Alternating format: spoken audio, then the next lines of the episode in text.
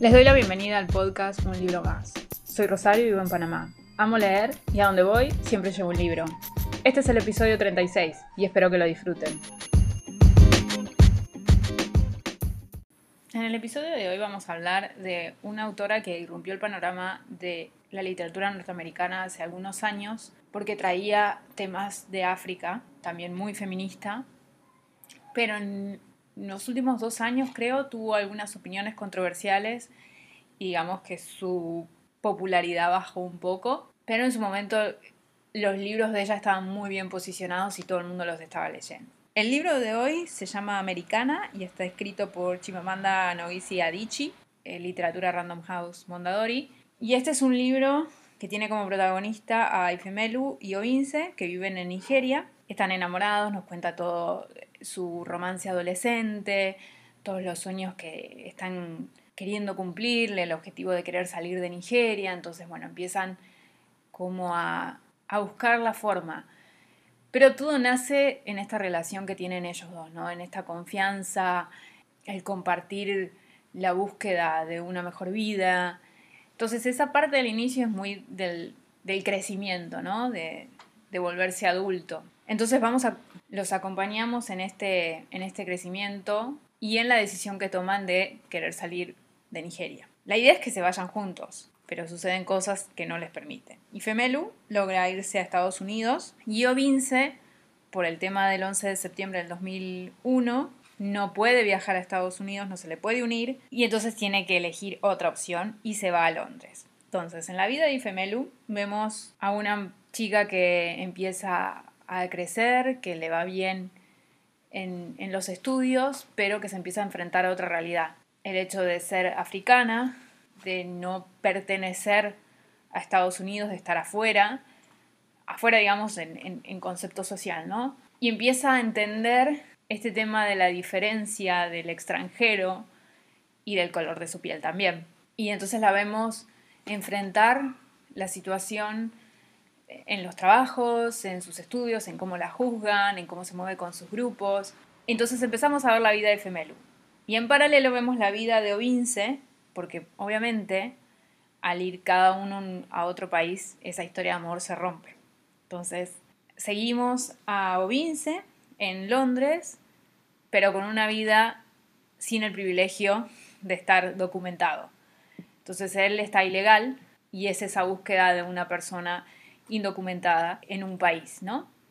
Son dos realidades diferentes y aún así hay ciertas cosas en común, como el tema de ser extranjero, que todo cambia, obviamente, cuando estás en otro país, y sobre todo, bueno, también el tema de ser africano, ¿no? Y bueno, la historia nos va llevando, obviamente, a momentos donde ellos se trasladan a ese momento donde estaban en Nigeria y estaban juntos. Obviamente se siguen preguntando qué es de la vida del otro. Y nosotros vamos a acompañarlos durante toda la vida, hasta en un momento donde ellos, donde los caminos se cruzan.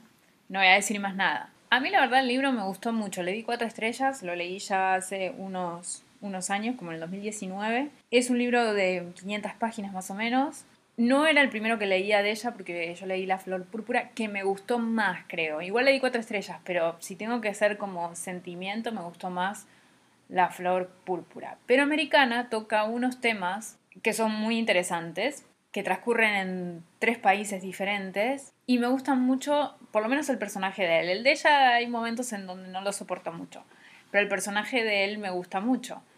Y tiene una historia de amor muy bonita el tema del crecimiento de los sueños, de esa compañía, de esa inocencia eh, en el amor adolescente, es muy tierno. Es muy tierno que se alargue en el tiempo y que, y que esos elementos de la relación los acompañen a lo largo de su vida, que se sigan preguntando cómo el otro vería esto. En ese sentido, como historia de amor, a mí me gustó mucho. No es una novela del chick obviamente toca otros temas alrededor, que no quiero decir que el chiclit no lo toque, pero me refiero, es una historia de amor con muchos temas sociales, con reflexiones interesantes, con muy buena escritura porque está muy bien escrito y que trae el elemento de Nigeria a la discusión, ¿no?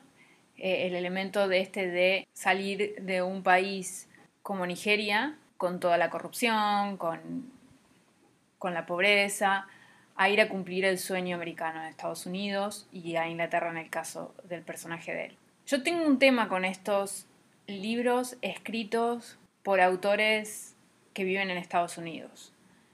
Me pasó con un libro de hace muchos, muchos años, Las chicas de Real, que hablaban que era como el Sex and the City de, no me si era Arabia Saudita o dónde. Y es que estos libros están escritos no desde el mismo país. Es decir, son personas que se trasladaron y que de algún modo incorporaron elementos de la cultura occidental. Entonces, por ahí la perspectiva de la crítica, de la forma en que ven al país de origen, es, ya es con unos con otros anteojos, ¿no? Con, anteojos de una vida más cómoda. Bueno, no sé si una vida más cómoda, pero una, una, vida donde hay ciertas libertades que por ahí en esos países no los tienen. Y aún así, sí, obviamente está todo el tema del extranjero y de esa visión de estar en otro país.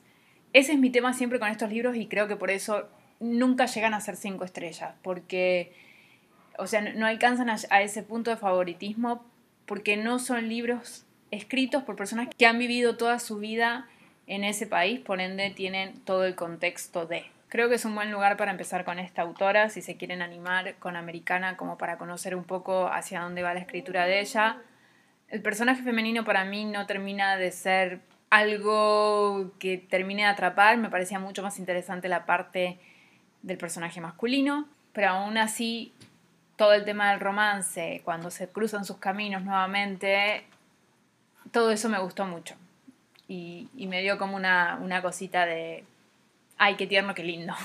Hay algunas cosas que sí, no, no, no, no coincido, que no me parece que la está viendo desde una perspectiva de una persona que ya vive en Estados Unidos, que está un poco occidentalizada, si se quiere, y por ese lado, por ahí sí, le baja un poco el rating que le puedo dar, o, lo que me gustaría que fuera el libro, ¿no? Como les digo, este libro es Americana, de Chimamanda Ngozi Adichie, y está publicado por eh, Literatura Random House Mondadori. Y en la sección de un libro abierto voy a hablar del resumen de lecturas de enero. Voy a ser muy sincera y la verdad es que, de hecho, tengo que hablar primero de, lo, de las metas. Y usualmente yo pongo 50 libros en Goodreads. Decidí bajarlo a 30 porque no creo que... No me quiero poner la presión, pero además quiero leer libros largos. Obviamente no voy a tener, por ejemplo, los dos primeros meses del año pasado. Fue, pude leer más, pero este año creo que no voy a leer tanto, entonces no me quiero presionar y dije, bueno, 30 libros. Y así puedo leer también libros más largos. Y volviendo a lo que estaba diciendo, la verdad que en enero no leí tanto porque no es que no leí nada en términos de páginas, porque terminé el tercero de Canción de Hielo y Fuego, que lo fui llevando despacio porque lo disfruté mucho y porque no quise apurarme, la verdad, con su lectura porque me gustaba mucho estar en el mundo de...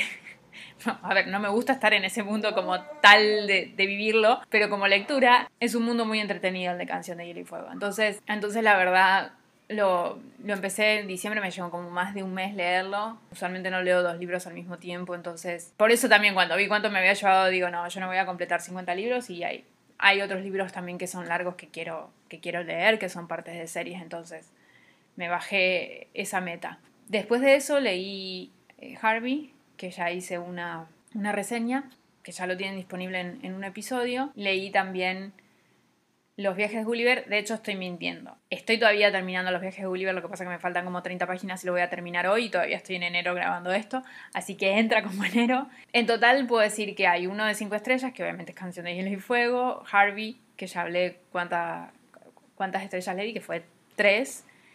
Y los viajes de Gulliver, que le voy a dar 2 seguramente, no creo que estas 30 páginas me cambien nada. La verdad que ha sido una lectura, a pesar de que son 300 y pico de páginas, se me ha hecho muy pesada, aburrida. Y, no es que tengo problema con los clásicos, porque usualmente leo clásicos, pero este no lo podía pasar mucho. Al ser un clásico que transcurre en el mar, que tiene que ver con navegación y demás, pensé que me iba a gustar, como Robinson Crusoe.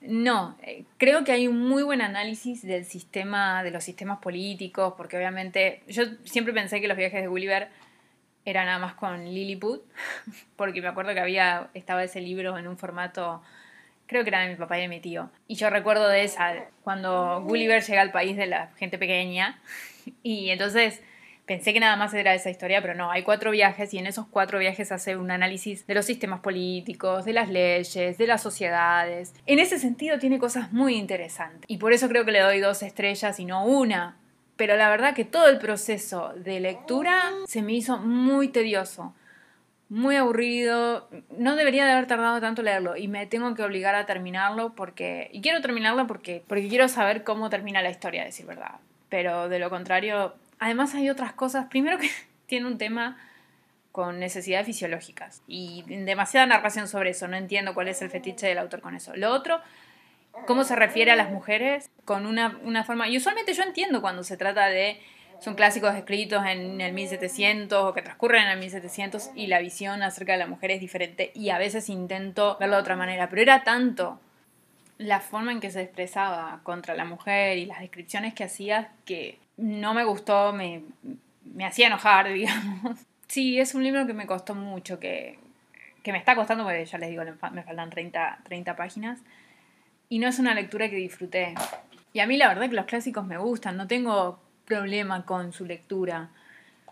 Pero con los viajes de Gulliver se queda con sabor a poco, así que creo que va a ser un dos estrellas y se la doy por el tema del análisis de los sistemas políticos, que esa parte es interesante, cómo va comparando la crítica, la crítica a la sociedad, a cómo juzgamos a través del sistema judicial y demás. Bueno, en ese sentido, sí. Lo que pasa que también son cuatro viajes y como que todo el tiempo se repite lo mismo, ¿no? Como que le pasa una vez y bueno, va y le pasa la segunda vez. Obviamente es parte de... El autor utiliza estos viajes para justificar sus explicaciones, digamos, lo que quiere, las comparaciones que quiere hacer de los diferentes sistemas y de esta forma crea estos mundos o estos, estos, estas sociedades para comparar, ¿no? Para tener elementos de comparación y esa parte la entiendo. Lo que pasa es que cuatro viajes ya es como mucho, fue muy tedioso, a decir verdad. No ha sido el mejor mes de lectura, excepto por haber continuado con la historia de George R. R. Martin, que hubo momentos donde capítulos que no podía creer, el final fue brutal y tengo muchas ganas de leer el cuarto, pero bueno, creo que es más corto el cuarto y me puedo animar, pero el quinto está bien largo y también sé que me va a llevar mucho tiempo, me llevó más de un mes, así que hasta acá el episodio de hoy. Como siempre les digo, si les gusta el podcast, suscríbanse. Lo pueden hacer vía Google Podcast, vía Apple Podcast, Spotify, donde sea que ustedes lo escuchen. Si quieren me dejan una reseña. Y si se quieren comunicar conmigo para decirme, recomendarme algún libro o hacerme alguna recomendación sobre el podcast, me pueden escribir a un libro más Los veo la próxima semana en un libro más.